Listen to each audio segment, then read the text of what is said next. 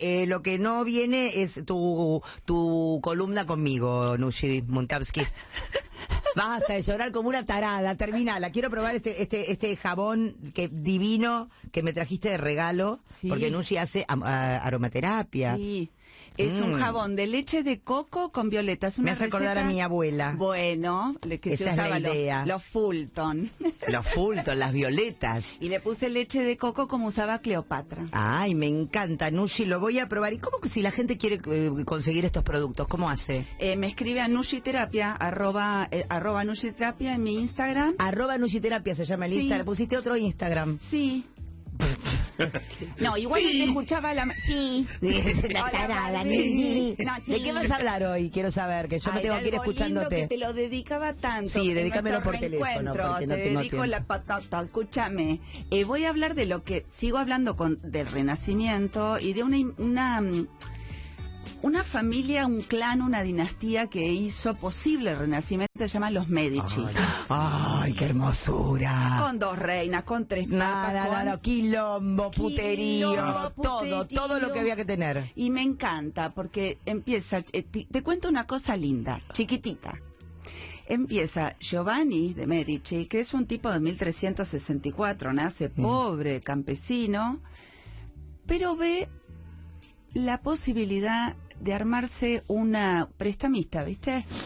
Entonces, Mm. los bancos, ¿sabés cómo eran antes en el todavía medioevo? Estamos hablando en la época en Italia, estamos Florencia, hablando en los Florencia, lugar, claro, florentinos. los mecenas por naturaleza. De toda la in- obra, Lo sí. que inventan el mecenazgo de arquitectura, ciencia, Galileo Galilei, lo- eh, pero sobre todo Leonardo. Todo lo que te gustan a vos, Leonardo, Rafael, Botticelli y Miguel Ángel. Claro. Y Donatello. Uy, todos. Ay, lo vamos a hacer uno por uno. La- y no estamos hablando de tortugas ninja, estamos hablando de arte. Estamos hablando de arte de la mano de Nushi Muntabsky, gran, gran hacedora de que a uno le interese el arte, porque ella con su voz, con su forma, con su relato, te va haciendo entrar a que vos conozcas no solamente un cuadro, que conozcas la historia, de dónde viene, por qué se hacía esta pintura y no otra. El entorno social, lo que pasaba en la ¿Qué familia. querían decir? ¿Por qué, esta, ¿Por qué esa pintura y no? Exacto. ¿Por qué pintaban eso y no pintaban otras cosas? Si eran putos, si eran tortas. todo lo que nos gusta, pero toda la parte importa. oscura, y claro que es la, la parte que nos Si interesa. tenían guitas, si Yo lo voy a ir escuchando porque yo justo tengo, yo sé que está mal que los martes te estoy de abandonando, pero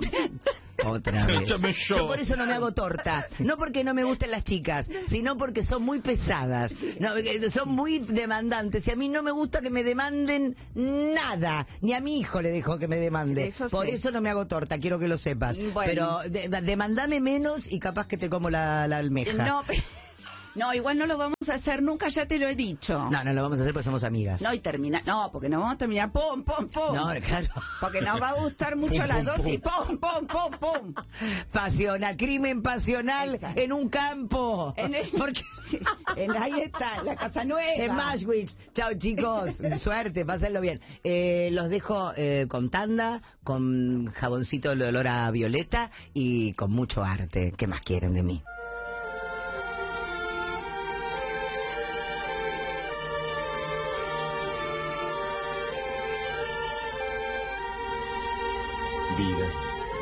¿Qué es lo que me pasa esta tarde?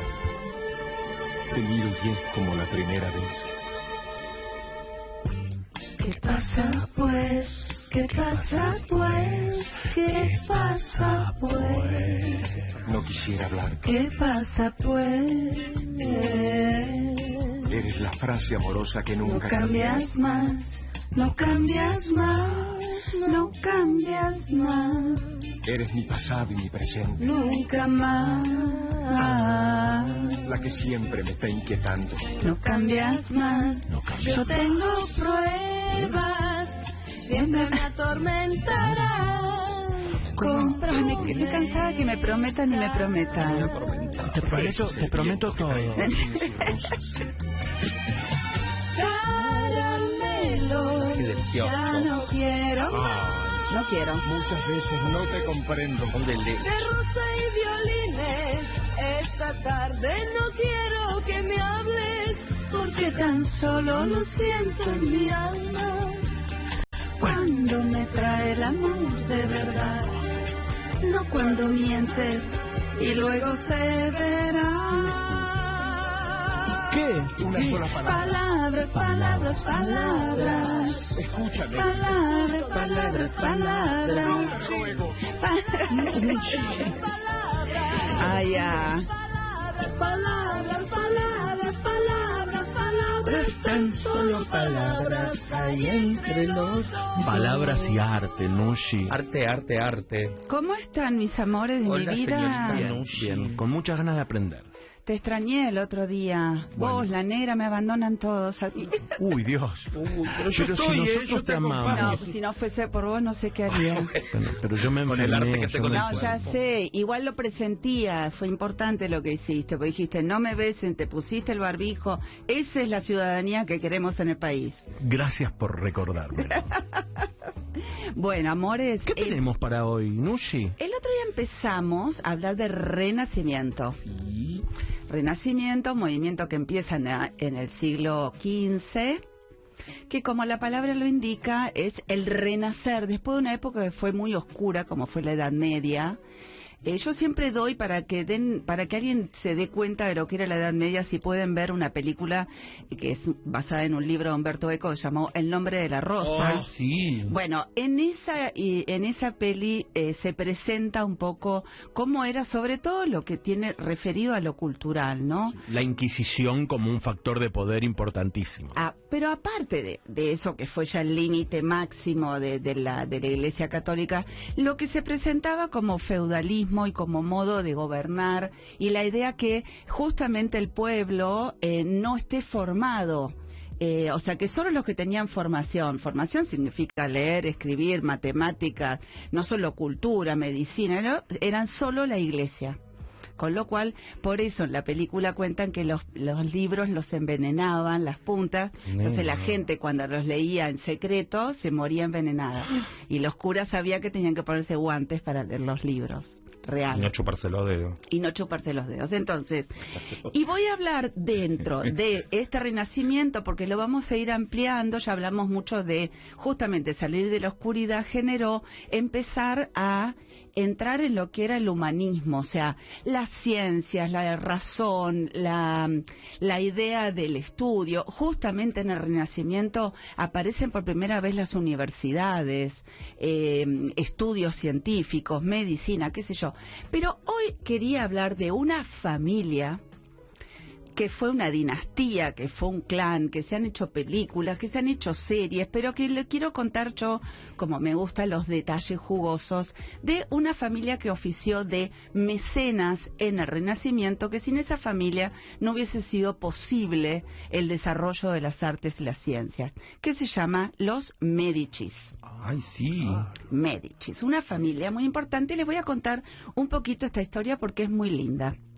El primer señor del clan se llamaba Giovanni de Medici, Juan sería para Juancito. la tra- Juancito, Juancho, eh, de una venía de una familia muy humilde, pero eh, ¿saben cómo eran los bancos en el 1400, por ejemplo? No. No, cuando decís los bancos, decís a la entidad bancaria o al banco de centavos. a la entidad bancaria, pero ahí estás presintiendo algo.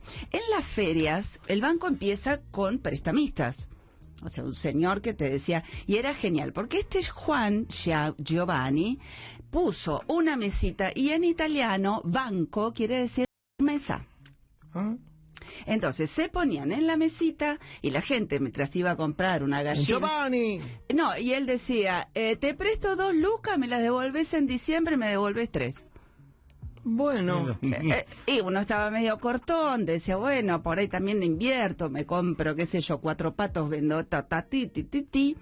Eh, y así, em- y por eso también el término bancarrota viene de banco roto, porque cuando el tipo no te, o sea, si vos no le devolvías, o sea, si el tipo, el prestamista, no le salía bien, como pasa ahora, muchas mesas de dinero que se quedan con tu guita, le rompían la mesa y de ahí viene bancarrota.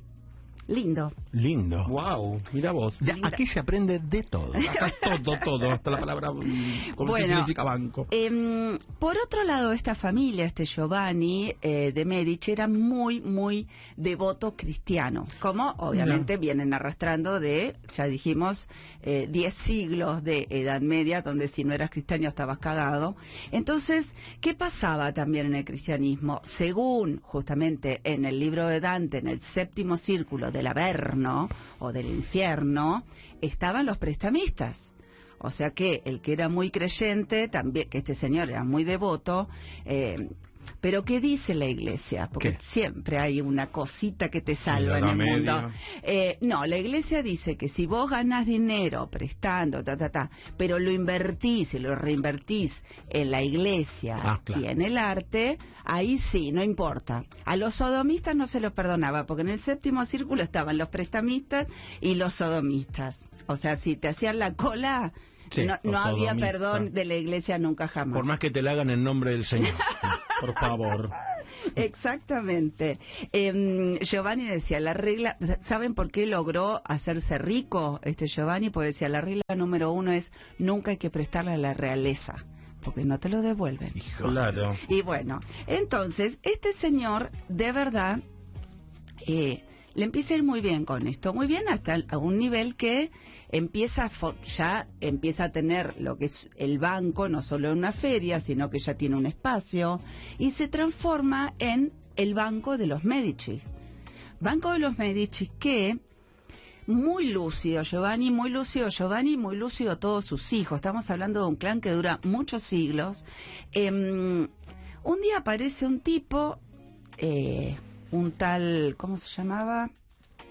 Ahora les voy a decir, como un loco que dice, yo quiero hacer carrera eclesiástica, quiero llegar a papa.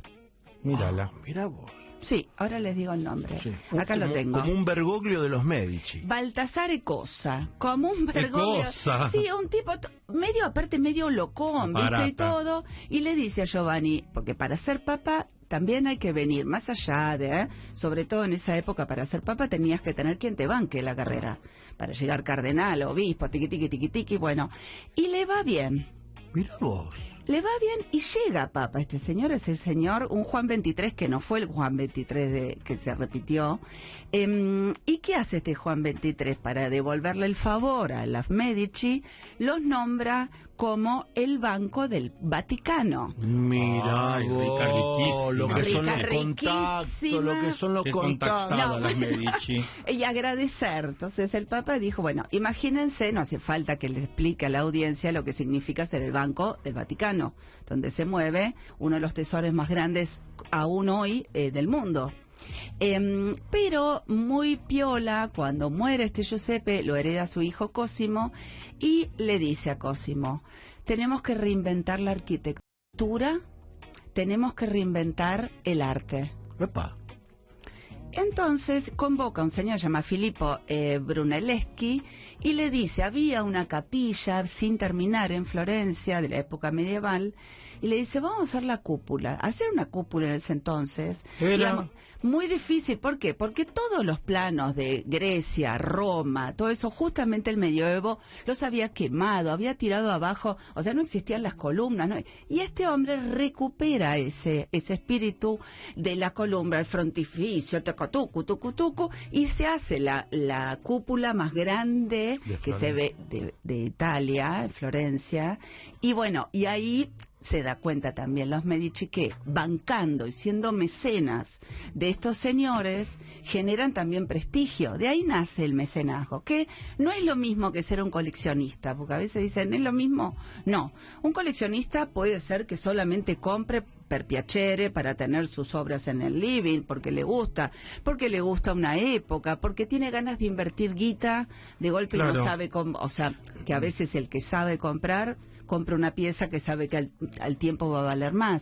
El mecenas, en cambio, es alguien que, como en este caso, este Cosimo de, de Medici, les daba los talleres y les pedía los cuadros que representaba a todos los Medici y la familia.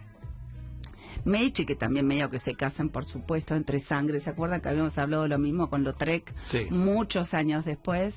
Em, pero bueno, esta carrera hace eh, que desde bancar el conocimiento, en este siglo nace la perspectiva, o sea, realmente se reinventa algo que parece hoy que ya está hecho, pero digamos, un dibujo con perspectiva. Nosotros veníamos de una edad media donde todo era plano, y el dibujo con perspectiva la gente empieza a ver como fotos, la realidad que me parece una, una tontera, pero en esa época fue un cambio indispensable y se empiezan a generar otro tipo de ciudades y otro tipo de ciencias.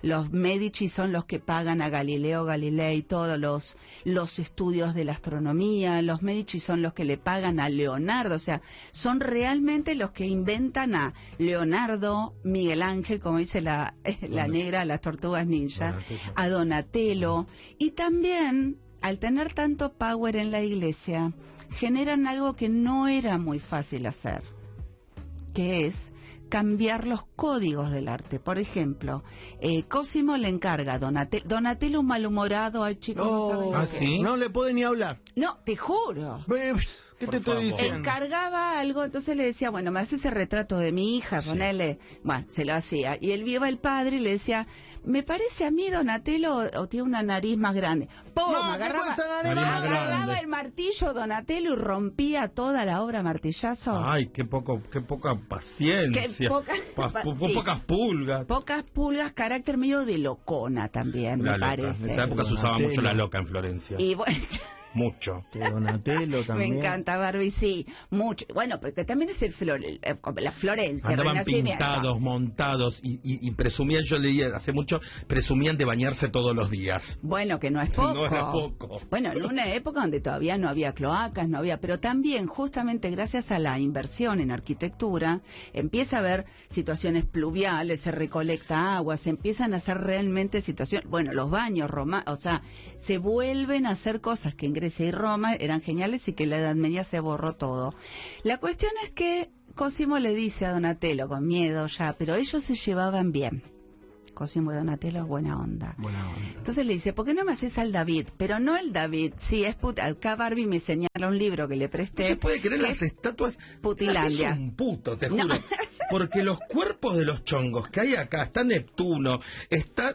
No, no, no, no, no, está increíble. Es increíble y también cuando, por ejemplo, Donatello hace a este David, lo hace en bronce, hace un David, ya saben la anécdota de David y Goliat, hacen eh, un bronce donde David, que es chiquitito, mide unos 60 la escultura, pisa el casco de Goliat, y Goliat tiene una pluma que lo decapita, ¿no? Eh, David. Y tiene una pluma y la pluma le entra como en la entrepierna. Bah. Ah. Bah, por eso te digo, te digo que la ves en la escultura y te calienta, ¿eh? As- Es así de increíble. Claro, eh, la iglesia dijo, eh, Bueno, bueno, bueno, Sí, todo bien con el casco, pero la pluma en el culo, sacámela. tapame los bultos. no, y ahí lo publiqué en mi Instagram. ¿Cómo es mi Instagram, Barbie? Nushi Muntaavsky. eh, arroba Nushimuntaki, arroba donde subo todas las fotos de lo que Todo, estamos todo, hablando ahora con mis amores árabe y Barbie. Entonces, que ese gesto también, que Cosimo defiende en la iglesia una escultura con una clara impronta erótica, también es un cambio, porque antes solamente eran motivos religiosos, y si bien esto está contando un mito religioso de David y Goliat, entra en juego el erotismo y la pasión y el sexo que antes era imposible hablar. Y entra también en juego la investigación. A ver, em, cuando este señor triunfa y qué sé yo, esta familia se extiende. ¿Saben que hoy día todavía hay un Medici vivo? ¿En No me serio? Te juro, se llama Lorenzo de Medici, tiene 66 años. Eh, son dos, él y el hermano. El hermano se llama... em, Son millonarios, calculo. Bueno, obvio, heredero sigue, Claro. él sigue siendo el banco de los Medici, es el banco del Vaticano. Mirá vos. Arquiosme, sí, sí, sí, claro. Rica, riquísima. Rica, riquísima, no tiene herederos, que ahí sí se viene Ay, la cosa. El hermano creo que se llama Carlo, Carlo, no me acordaba.